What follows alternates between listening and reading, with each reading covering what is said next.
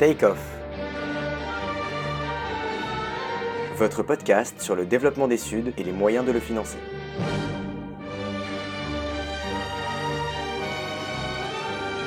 En partenariat avec l'Institut Louis Bachelier.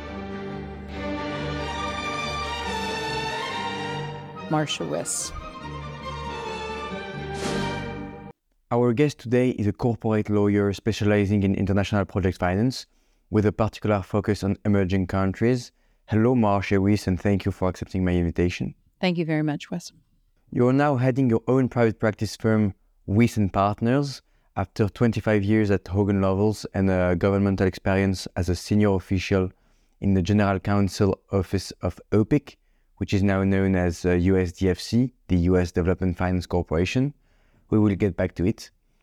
Throughout your career, you have been involved in deals and litigations in most geographies and across many sectors, all critical to economic development. One could mention energy, transportation, telecom, agriculture, and so on. In this podcast, we specifically address the issue of catalyzing development from a financial perspective. And thus, in this interview, we will discuss different aspects related to fostering FDIs and project finance in developing countries especially from a legal and risk perspective, in the continuation of our previous episode with Olivier Jeanne. But first, maybe you can share with us some thoughts about the role of these development finance institutions, especially in the larger context of international development initiatives and institutions. Thanks, Wesson, very much. Yes, um, international economic development, social development has been my guiding light uh, for the many years that I've been practicing law both with with OPIC and and with um, Hogan Lovells, and I'm I'm very committed to economic development. I personally believe that there's a role for the government to play, both direct uh, through foreign direct assistance that would go from one government to another government, but more importantly, I think international economic development is done through the private sector. And so there are certain constraints that cause the private sector to be concerned about developing countries. And I am very committed to the idea of the programs that are offered by now DFC, used to be OPIC. So I do think that political risk insurance plays plays a role because I think um, foreign direct investors are concerned, particularly in certain countries, about war, expropriation, um, civil strife, and convertibility, the kinds of things that um, are offered by MIGA as a political risk insurance tool and by by OPIC. But I also think sometimes um, there is a need for finance um, the kind of assistance that DFC and the International Finance Corporation offer in terms of project finance, equity, fund, investment fund assistance. And um, so to bounce uh, off uh, what you said on DFC, the US official assistance ecosystem uh, is kind of tricky to understand from a European perspective. So there is this new thing called DFC, which is basically OPIC with other uh, uh, business-centered uh, teams from USAID and so on. And so this new entity is distinct from USAID and from Exim, US Exim, which is the, the trade ECA. So how does USDFC's action stand out within uh, the ecosystem, and uh, how do you think that the, the existence of this uh, specific entity to development finance is relevant? You're right. those three U.S. government entities are different, and they have different functions um, and different authorities. So you're certainly right that the U.S. Export Import Bank is the ECA, the Export Credit Agency of the U.S. government. It does not uh, have a development goal. Uh, it is there only, um, despite the misnomer of import, it is there only to support exports uh, from the United States. And as you point out, the Foreign Assistance Act uh, of the United States um, is primarily used by USAID, the Agency for International Development, which over the years has had a multitude of different programs in it. So while it is primarily right now the um, bilateral program supporting government to government assistance, the former OPIC program had been included within USAID before OPIC was started pursuant to the Foreign Assistance Act of 1969. Uh, and yes, recently when DFC was established under the BUILD Act of 2019, part of the programs that now are housed within DFC uh, were within USAID. One was a small credit support program. Uh, there has always been a um, housing investment guarantee program within USAID that is very private sector focused. But in general, the DFC is supposed to house support for the private sector, um, in particular, the U.S. private sector assisting developing country private sector, although part of the BUILD Act allowed more flexibility by DFC than OPIC had in terms of ownership um, by American entities and questions of finance. So, under the old OPIC program, there could not be equity investment by OPIC. The concern um, was that the U.S. government should not be an equity participant in a project. And I think we can debate whether that's a good idea or not.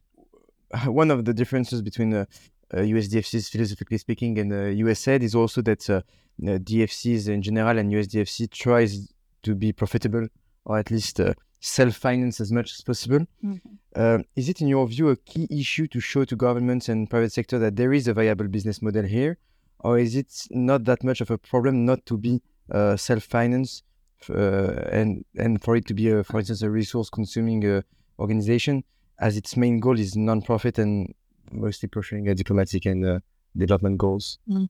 So my personal view is that I think it's a good thing uh, for it to be concerned about safety and soundness of the financial aspects of the institution, uh, and that it is a good thing for it to, yes, occasionally give grants uh, for feasibility studies, technical assistance, that type of thing, which obviously is not generative of income.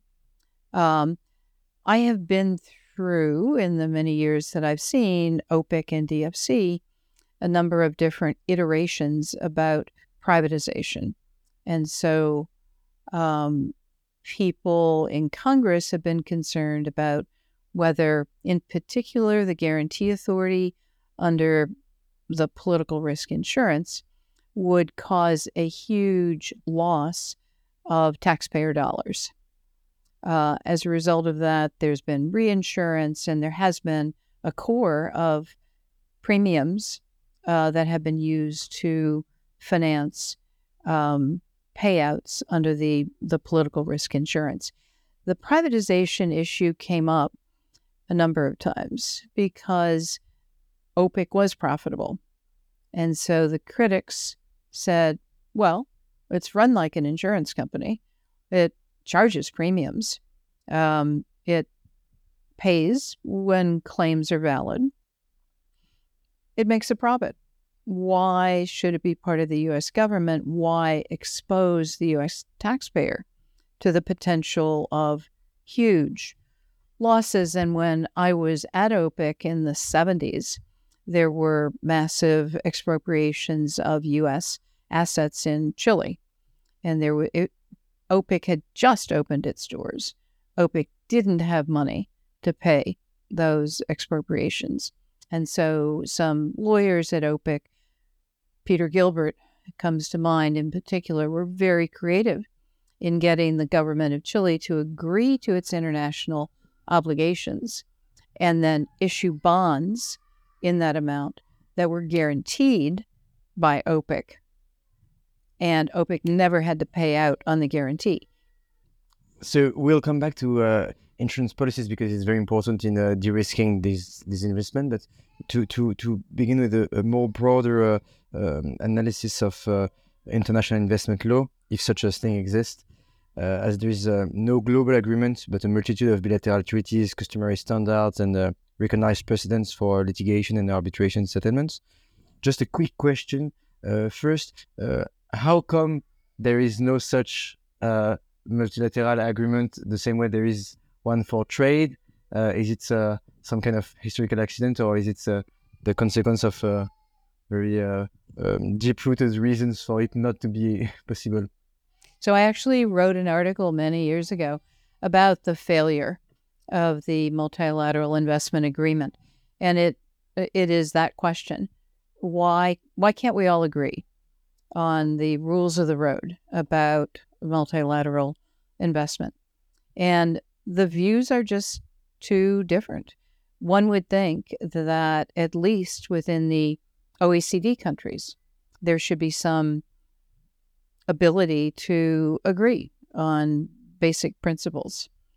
And while there are some um, in, that we see repetitively in bilateral investment treaties, regional treaties, and they're mirrored in customary international law about international investment, fair and equitable treatment, uh, national treatment, um, minimum standards. Um, a lot of that cannot be agreed upon between developed countries and developing countries or capital exporting, capital importing. I have commented recently that it is interesting that countries change over the years. When the United States started in 1789, it was a capital importing country. It's now a capital exporting country. So the disagreements uh, tend to be on issues of expropriation, uh, ownership of natural resources, primarily mineral resources, hydrocarbon resources, and the quantum of payment that is due uh, from the expropriating country to the expropriated company. And at least in your 30 years long career in that field, would you describe the current uh, uh, jurisdictional landscape as more predictable than it was 30 years ago, or does it tend to be more and more complex and precedents more and more uh, incoherent uh, with a, a real uh, um, jurisdictional risk for uh, potential investors? I think it's um, getting clearer. bilateral investment treaties and regional treaties like USMCA um, formerly NAFTA, have have contributed to that. But at the same time, I was very surprised last week when I was at the American Society for International Law annual meeting uh, to learn of a study recently done by the University of Oslo on, I think it was 170 international arbitration concerning either bilateral investment treaties or uh, multilateral agreements. And I've forgotten the exact percentage, but certainly over half have not been enforced, or there's no evidence that they have been enforced. Now, the three big countries of concern are not a big surprise Venezuela, Argentina, Spain. Oh, I would not have guessed the last one. So, uh, to go back to this asymmetry in interest between the capital exporting countries and capital importing countries, there is a rising claim from capital importing ones that the current jurisdictional landscape should give them more room to change uh, their policies, uh, including to improve environmental uh, legal standards. And actually, this claim is broadly supported, including by civil society, as proved during the debate in Europe in 2022 over the, the Energy Charter Treaty, in French, uh, Traité sur la Charte de l'énergie, um, considered to be one of these treaty uh, overprotecting investor rights to the point where it undermines the ability of government to pursue uh, bona fide, good faith environmental policies, in particular uh, aiming to get off oil, for instance. So, do you think that we should reduce the binding nature of these investment treaties, especially the bilateral ones, the famous BITs, to make it easier for government to change environmental rules? Or do you think that these environmental goals will be more effectively achieved by, on the contrary, strengthening the international architecture and including within this international architecture minimum environmental standards, for instance, uh, sectorial exemptions, etc., etc.? So I think we have to backtrack on that question. So, insofar as the question is, um, have bilateral uh, investment treaties, regional treaties, and programs like uh, IFC, DFC, uh, MIGA, um, maybe the export credit agencies improve the landscape for environmental and social issues? I think the answer is yes. Uh, I think the question is who participates in them because it's the major companies that participate in them. Um, just look at the recent articles about Nigeria and Shell.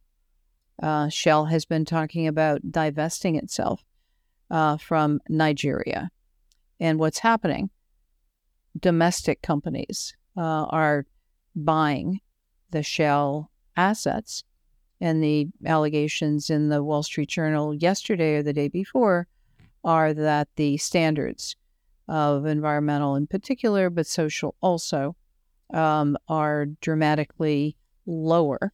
Now, obviously, there is no bilateral investment treaty, no DFC assistance in this transition from a mega company like Shell down to a local big company by local standards.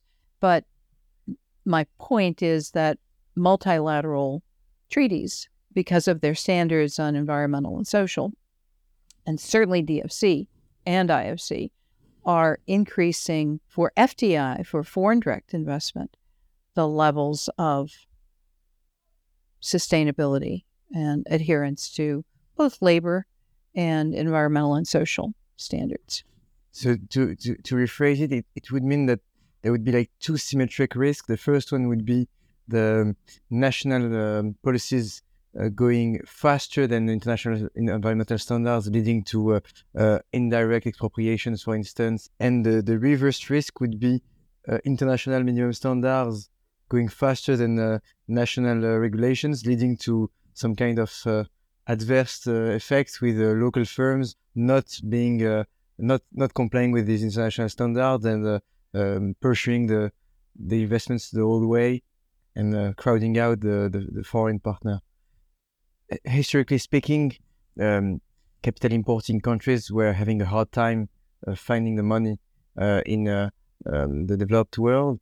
And uh, for instance, some projects nowadays in Africa in carbon capture or in uh, uh, green green renewable energy in the Sahara and so on are being so much praised and important in the in the global um, greening economy strategy that actually the the, mo- the money is flowing very easily, and the the balance of power reach a certain point where it appears to be reverse to the uh, apparent uh, interest of the of the capital importing countries. Is it a scenario that uh, we m- often find nowadays, or is it still very niche? Unfortunately, I would say probably the latter. Uh, so the the photovoltaic farms uh, that you're referencing in places like Morocco, I think are not sui generis, but certainly not um, found all over the place. They are, at this point, um, a step in the right direction.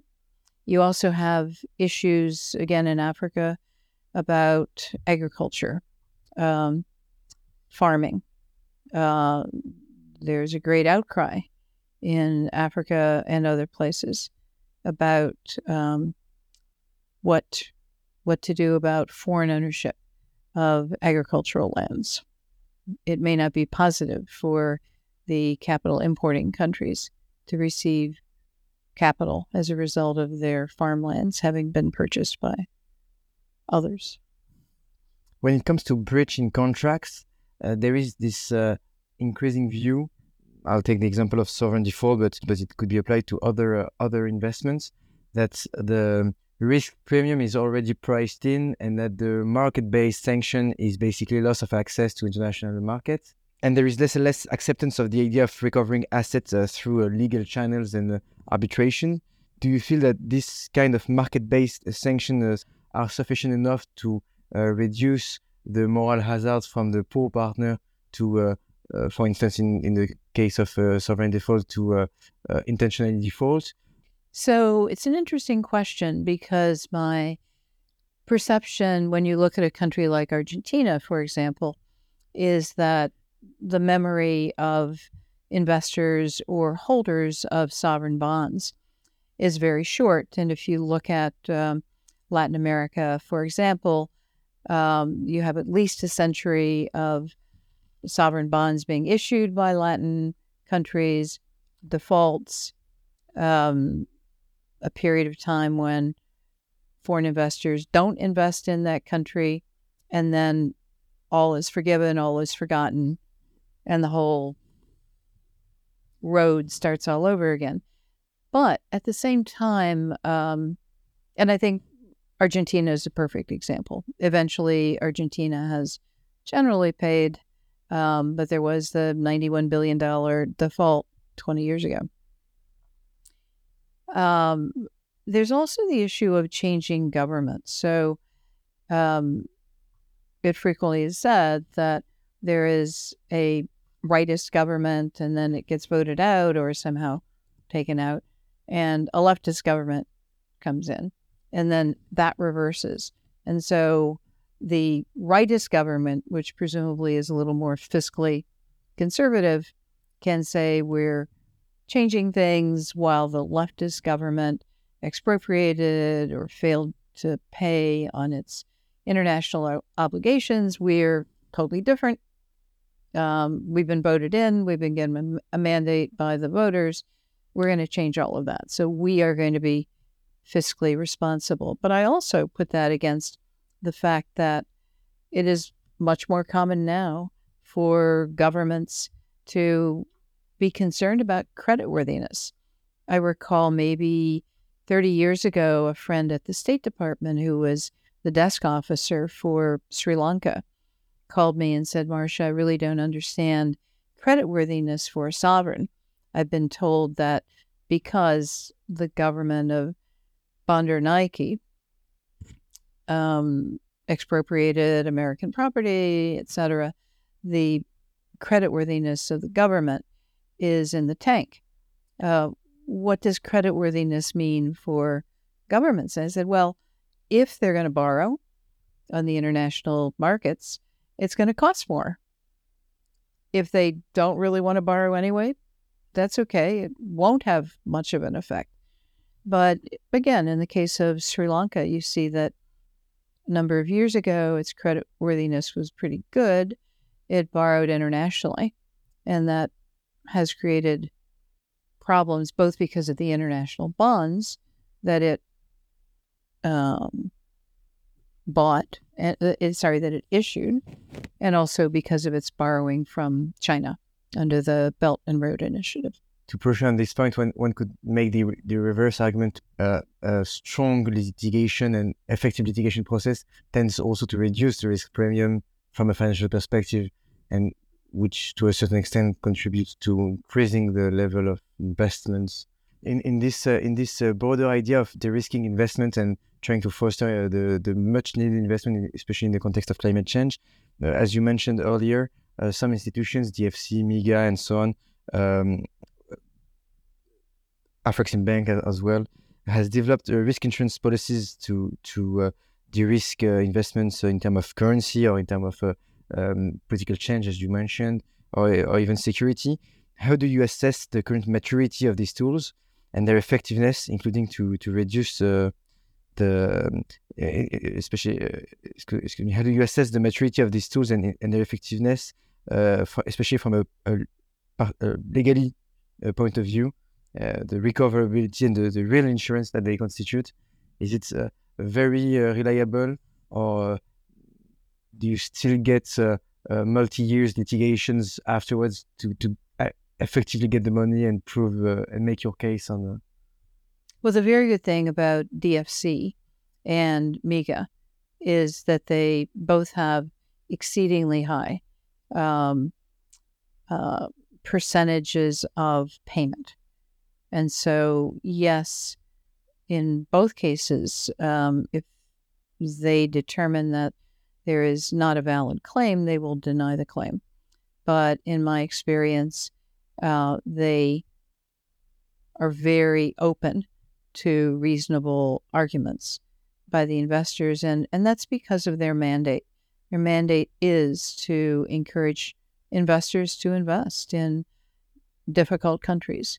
And so if they thought that they would be paying premiums for a long period of time and then they would finally make a claim and either MIGA or DFC would say no on a technicality, uh, I think it would have a negative effect on their mandate.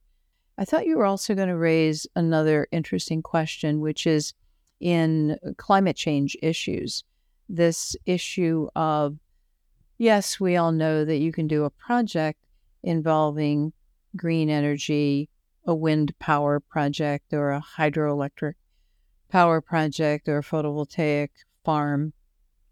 But what about the projects that don't have a return. Because the ones we were just talking about, you can sell the electricity into the grid or to a PPA contracting party. But what about building a, a levee in Bangladesh to prevent flooding in Chittagong? How do you deal with that? And there are mechanisms, and certainly the DFIs are working on those mechanisms. Yeah, one could indeed make the reverse argument. A strong and effective litigation process uh, tend uh, also to reduce the, the financial uh, uh premium uh, due to risk uh, and uh, to a certain extent, uh, therefore, contribute to, to increasing the, the level of FDIs. So, in this, in this broader idea of de-risking investments and trying to foster the much needed uh, investment, especially in the context of climate change, as you mentioned earlier, some institutions, DFC, MIGA, Afreximbank, and others, have developed risk insurance products to cover the, the investment's risks in terms either of currency or in terms of political change or security of assets. How do you assess the current maturity of these uh, insurance tools and their effectiveness to reduce the perceived risk? Especially one could think about the recoverability of this uh, of this claim uh, is it steady and satisfactory? Or do one still get into several years of litigations, but not with the host country anymore, but with the, the, the DFI that uh, offered the, the insurance products?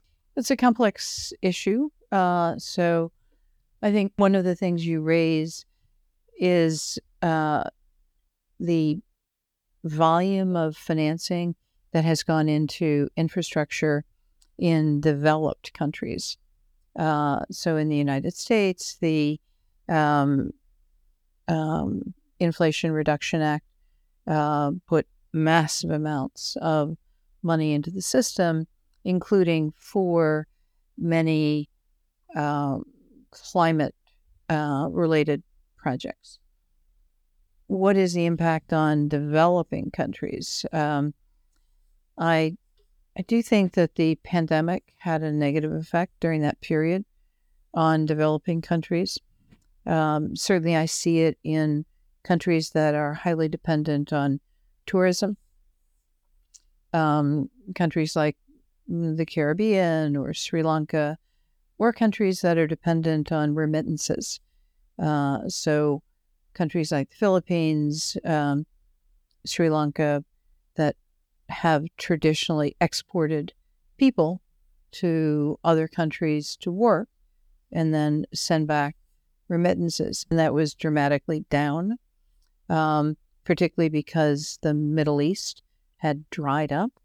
Uh, so I think flows, FDI flows, were dramatically reduced because of the pandemic. You see the huge flows um, of money from the BRI experience are now diminishing. It's unclear to me what's going to happen with um, financial flows from China to the developing countries using the infrastructure model, the BRI. Think it's going to increase uh, from the lower levels that it is today. Um, but I think it's going to change. I think it's going to be more uh, private sector focused. And by that, I mean there are many motivations that the government of China has for the Belt and Road Initiative. Some are political, some relate to acquiring um, technological sophistication internationally, some relate to keeping EPC contractors from China employed because it's a, a loop. Very little of the money goes to the the host country. Most of it stays within the Chinese system from the bank to the EPC contractor. And I think there's going to be more private sector risk analysis of those projects in in the future. And to build on what you said, uh, referring to IRA, um, there is this concern that with uh, that kind of packages and uh, with also uh, rising cost of capital, that uh, reduces the incentive to go to uh, emerging markets to to have high yields the global FDI flow will be very much impacted. Do you already see a reduction in the deal flow, or um, do you feel that uh, emerging market investments, especially for critical invest- infrastructures, still have very strong uh, long-term um, payback prospects, and that uh, most specialized investors are somehow long-termist and Oh, it's a very good question. There are some investors who are long term investors. Uh, for example, mining operations, where they see the ebb and flow, the ups and the downs of the business, and they're often prepared to look during a period of low prices in commodities and maybe even high interest rates look to the look to the future and realize they've seen this before. They've seen these ups and downs in the commodity market, and they're prepared to put these massive amounts of money into large mining projects. Um, also, in mining, I think there are the um, rare earth elements and lithium, the kinds of elements that everybody is looking for in uh, for electronic vehicles. Those kinds of mines are going to be increasingly of of interest. Um, I do think that interest rates have an impact on FDI. During the last 10 years or so, when interest rates have been rock bottom, uh, I do think that stimulated um, investment because, yes, there is a risk premium associated with investing in developing countries. So if you take a high interest rate and at a high risk premium, you're starting to talk about 20% interest rates on um, long term uh, financing, which is not sustainable for the balance sheet of most projects. This leads uh, us to the, to the, last part of this interview and uh, to your core expertise, which is project finance, because one of the um, classical argument of project finance uh, advocates is that it's very much long-termist and so it's, it's less pro-cyclical than uh, any other kind of uh, investments uh, toward the developing countries uh, because it's less liquid but uh, in this specific situation liquidity is is something that is more of an issue for the developing countries um, and actually this this has been proved by Ellen Ray in a 2015 paper that project finance is the most uh, contracyclic uh, kind of uh, north-south capital flow. Generally speaking, what is it about project finance that makes it unique and, and different from other investments? Or to put it otherwise, how do you how would you define project finance compared to other kind of investments? Yes, I think uh, project finance is more focused on riskier projects. Uh, it is typically done in places where other kinds of finance are not as readily available. So, other kinds of finance would be regular corporate finance based on a balance sheet. And so, in many of the countries that I do business, uh, the companies don't have balance sheets that merit balance sheet financing. Um, asset based financing, where you buy an aircraft or something else that's relatively easy to sell, can also be difficult in developing countries. Um, I do think project finance, because it looks at risk and it de risks through mitigating risk, uh, is particularly suited to high risk countries where you, as you know, you just list the 20 big risks and you buy insurance and you have contractual provisions and you do a lot of different things to minimize the risk.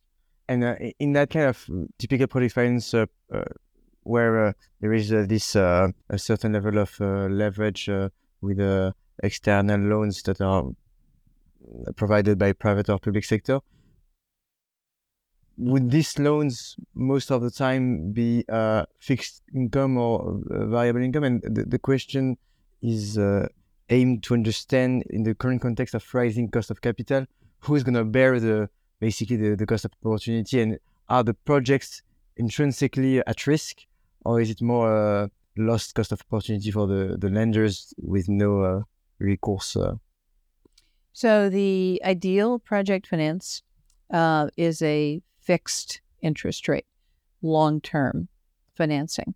And that would mean usually a development finance institution of some sort, the World Bank, IFC, DFC, or maybe a sovereign fund uh, that was looking at long term, or a insurance company that also had long term interest.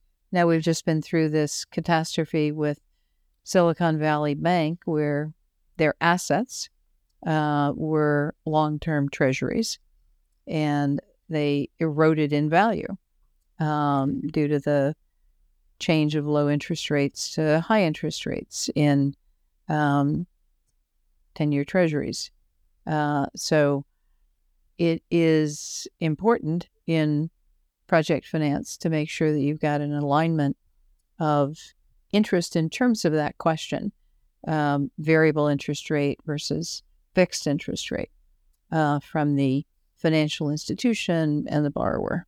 So, uh, last question.